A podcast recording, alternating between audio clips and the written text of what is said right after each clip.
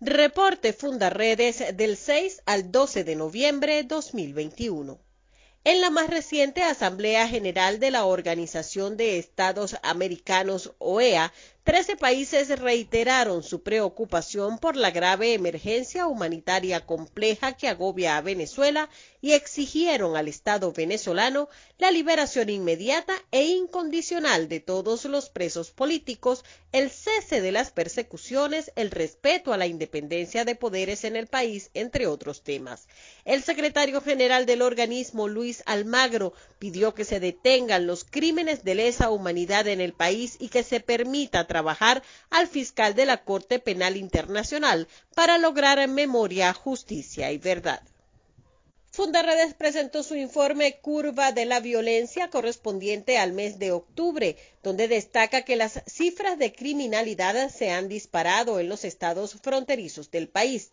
Zulia se ubicó en primer lugar con 31 homicidios, 6 desapariciones y 8 enfrentamientos armados. El segundo lugar lo ocupó Falcón con 11 homicidios, 6 desapariciones y 3 enfrentamientos, seguido por Bolívar con 7 homicidios, 6 desapariciones y 3 enfrentamientos. Táchira resultó con 6 homicidios, 9 enfrentamientos y un desaparecido. Y finalmente Apure tiene 3 homicidios y Amazonas 2. Organismos de inteligencia de Colombia revelaron la presencia del grupo terrorista Hezbollah en territorio venezolano y la permisividad e inacción del Estado venezolano, además de la expansión que tienen los mismos a cambio de protección. Cabe destacar que estos grupos tienen mayor presencia en Nueva Esparta, donde operan con total tranquilidad, al igual que los grupos armados irregulares que operan en las entidades fronterizas del país. El gobierno de Iván Duque ha denunciado que el asentamiento del Hezbollah en Venezuela cuenta con el beneplácito de quienes hoy ostentan el poder en el país. La audiencia preliminar de los activistas de Fundaredes Rafael Tarazona y Omar de Dios García escarcelados bajo régimen de presentación y Javier Tarazona, quien continúa detenido en los calabozos del SEBIN y en franco deterioro de su estado de salud, fue diferida por décima oportunidad esta semana. Actualmente el director general de Fundaredes atraviesa una delicada situación de salud, ya que padece de enfermedades de base diagnosticadas previo a su detención arbitraria, que se han agudizado debido a las precarias condiciones de reclusión y no se le ha permitido tener acceso a atención médica. Fundaredes prepara la octava edición de la Escuela de Recreadores, programa que hasta la fecha ha capacitado a más de 550 personas. El proceso de inscripción estará abierto hasta el 19 de noviembre de 2021 y el programa de formación se desarrollará del 23 de noviembre al 11 de diciembre. Además de impartir conocimientos básicos en recreación, se incluye formación en derechos humanos, promoviendo la conformación de tejido social, generación de liderazgo y fomento del bienestar personal y de las comunidades.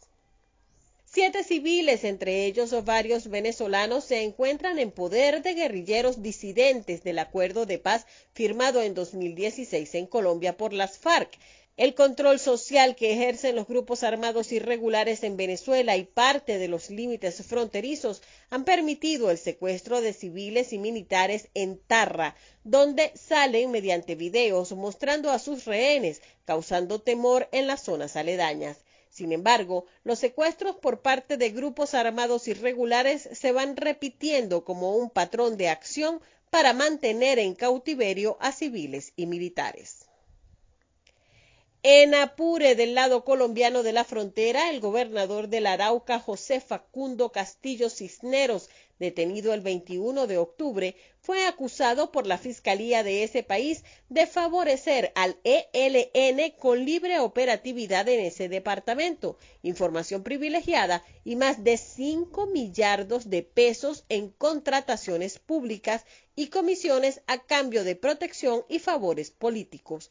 Varios de estos acuerdos se habrían pactado en comunidades fronterizas del estado Apure. En Amazonas, siete indígenas yecuana fueron detenidos por efectivos militares desde el sábado en el puerto de Maripa tras negarse a pagar un cobro extorsivo por permitirles salir desde el puerto Lindon Cortés de esta localidad, desde donde se trasladarían a su comunidad. También en esta entidad la fiebre del oro no solo causó desplazamiento, muerte y conflicto, sino que obligó a los originarios a enfrentarse a grupos armados irregulares poderosos, quienes en medio de su pugna por el control de las minas han destruido más del 50% del bosque virgen. En Bolívar, tres militares perdieron la vida en un enfrentamiento con los miembros de la banda El Toto, el hecho violento ocurrió a principios de esta semana y sucedió en el sector San Miguel de la zona minera de El Perú del municipio del Callao. No se conocen detalles sobre lo sucedido o los nombres de los fallecidos. Ahora, la banda del Toto mantiene bajo toque de queda toda la zona y sus habitantes están aterrorizados. En Sucre, durante un operativo policial realizado por comisiones mixtas, murieron al menos 18 antisociales que presuntamente formaban parte de la banda que se hace llamar el Tren del Llano. Entre los sujetos ultimados se encontraba el líder de la banda, Gilberto Maloni Hernández, alias El Maloni. Comparte, ayúdanos a vencer la censura en Venezuela. Consulta esta y otras informaciones en nuestro portal www.fundaredes.org.